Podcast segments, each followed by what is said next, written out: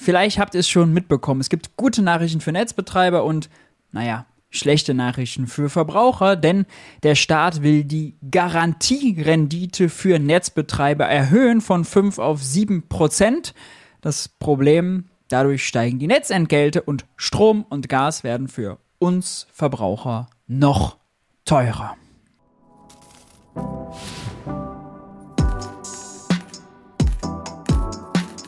Hi und herzlich willkommen bei Geld für die Welt. Ich bin Maurice und in diesem Video sprechen wir über Netzentgelte und Garantierenditen für Netzbetreiber. Es gibt ungefähr 800 Stromnetzbetreiber und 700 Gasnetzbetreiber und die freuen sich, dass Klaus Müller, Chef der Bundesnetzagentur, vorschlägt, die Garantierendite von 5 auf 7 Prozent zu erhöhen. Das hier ist die zugehörige Nachricht aus dem Handelsblatt dazu. Strom und Gas Bundesnetzagentur gewährt Betreibern höhere Gewinnmöglichkeiten.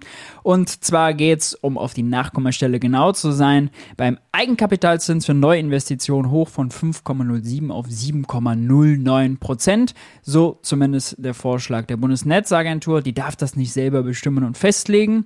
Es muss nochmal seinen Ritt durchs Parlament finden, aber was Klaus Müller, was die Bundesnetzagentur vorschlägt, wird eigentlich dort nicht abgelehnt. Warum die Garantierendite jetzt steigt, was davon zu halten ist und ob es nicht bessere Alternativen gibt, weil das sprechen wir in diesem Video. Bevor wir aber dazu kommen, lasst mich euch noch auf ein neues Buch hinweisen und zwar das hier, Genug, warum wir einen politischen Kurswechsel brauchen. Ihr seht sofort ein Sammelband, Ines Schwertner, Lukas Scholle, äh, die waren beide schon hier auf dem Kanal zu, im Interview zu Gast. Äh, Sarah Lee Heinrich unten auch, dann der Gewerkschafter Dirk Kirschel dabei und mein Klotzkopf seht ihr auch. Ähm, ich habe ein Kapitel zur Sparpolitik geschrieben. Das Buch ist ab sofort erhältlich. Checkt das gerne aus. Link dazu ist unten in der Videobeschreibung.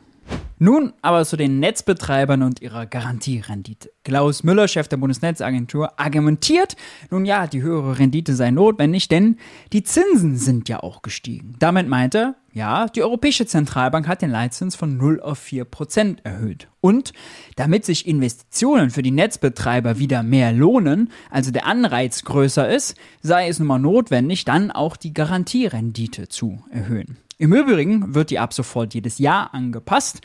Bisher war es so, dass die nur alle fünf Jahre angepasst wird. Aber, immerhin, und ein wichtiges Aber, diese neue Garantierendite soll nur für neue Investitionen gelten, nicht für Altbestand. Heißt, das, was Betreiber mit alten Netzen verdienen, das soll weiterhin mit den 5% vergütet werden und nur der Ausbau, die neuen Investitionen, die sollen 7% einspülen. Je nachdem, wie viel die Firmen jetzt also investieren, sprich die Netzbetreiber, werden sie also mehr oder weniger Geld verdienen. Man geht davon aus, dass es ungefähr eine halbe Milliarde sein wird, die so zusätzlich in die Kassen der Netzbetreiber gespült wird. Denn nun ja, die höhere Rendite heißt natürlich, sie werden die Netzentgelte erhöhen, denn Ausbaukosten für Netze rechnen sie über die Netzentgelte ab. Die kommen zum normalen Stromtarif, den wir alle wählen und den wir uns individuell aussuchen können, natürlich, kann man ein bisschen vergleichen, oben drauf. Aber nochmal zurück zu den Zinsen. Bei der Zentralbank wird man sich ärgern, denn die haben den Zins ja angehoben, um die Preise zu senken. Gerade die teuren Strom- und Gaspreise sind ja die, die insgesamt das Preisniveau nach oben getrieben haben. Was wohl bei der EZB nicht bedacht wurde, wenn Firmen rechnen, ob sich eine Investition lohnt, vergleichen sie die mögliche Rendite der Investition, sprich Rendite, wenn ich Netze ausbaue, mit der Rendite, die sie bekommen, wenn sie das Geld einfach am Kapitalmarkt anlegen. Also, platt gesagt, nehmen Sie das Geld, was Sie haben und bauen Netze aus oder kaufen Sie risikolose Staatsanleihen oder andere Wertpapiere, um dann,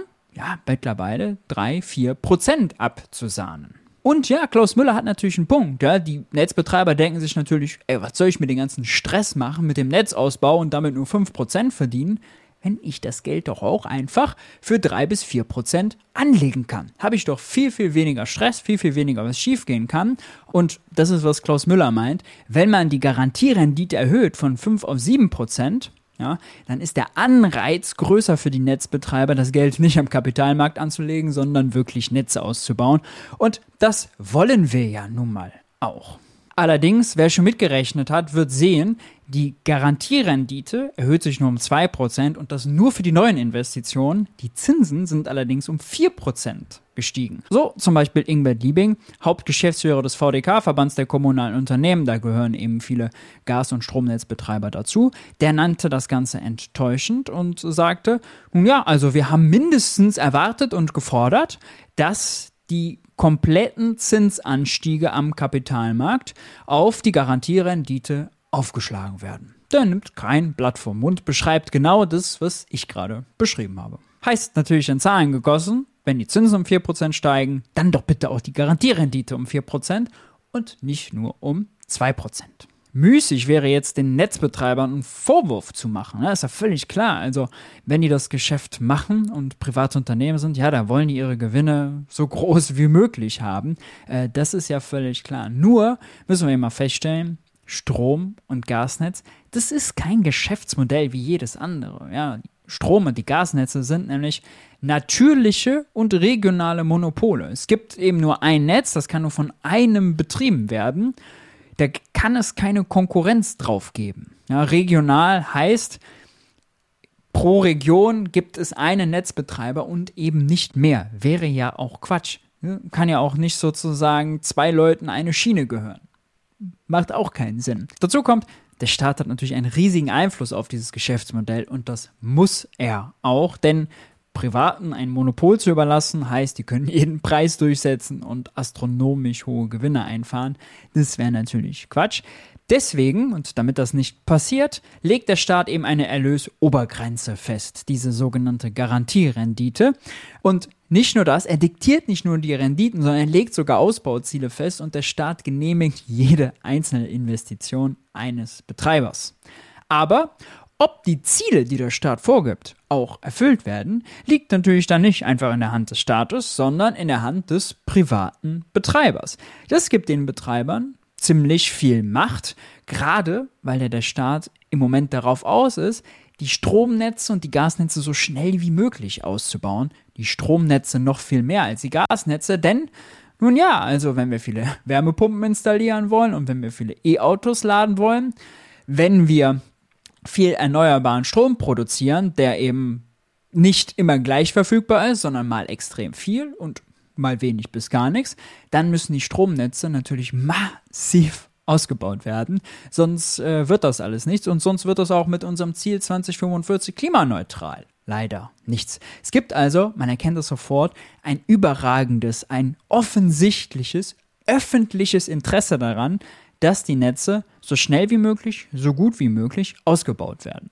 Jetzt ist aber das Ding, das liegt natürlich in der Hand privater Betreiber. Die können also auch bockig werden, ja, wenn denen was nicht passt. Wenn bei den Investitionen nicht so viel herumkommt, wie die sich wünschen, ja, dann können die die Ziele torpedieren. Und also dieser schon erwähnte Hauptgeschäftsführer des VDK, Ingbert Liebing, der nimmt da auch kein Blatt vor den Mund. Ja, der sagt ganz klar, wir brauchen eine attraktive Verzinsung, um das notwendige Kapital für die gewaltigen Aufgaben des Netzausbaus einwerben zu können.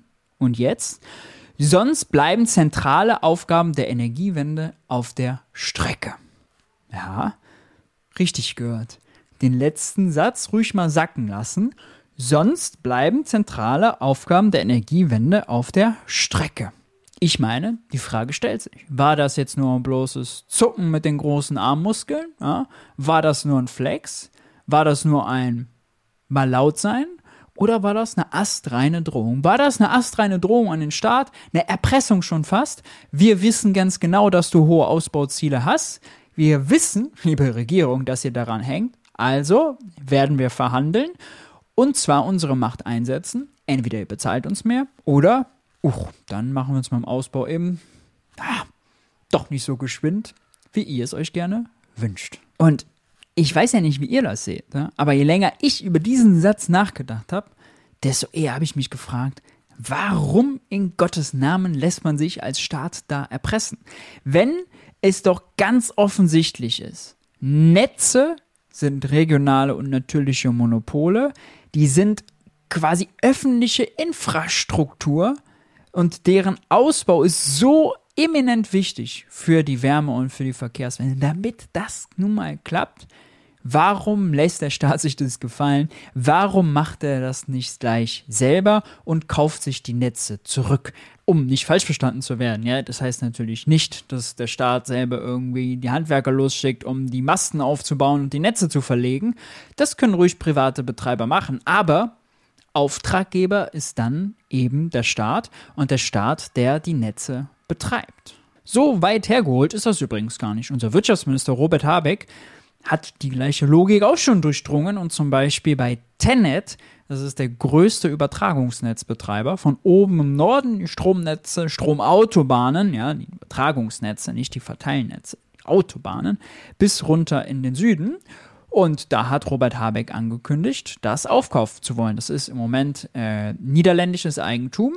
Nochmal ein anderer Fall jetzt, ja, als wenn zum Beispiel ein Verteilnetz E.ON gehört oder einer Tochter von E.ON.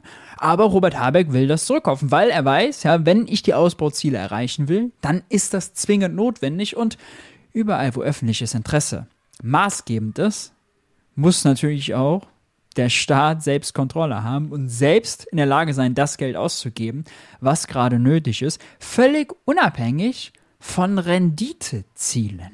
Warum also die Ausbauziele mit privater Profitgier gefährden und obendrein die Verbraucher mit hohen Netzentgelten schröpfen?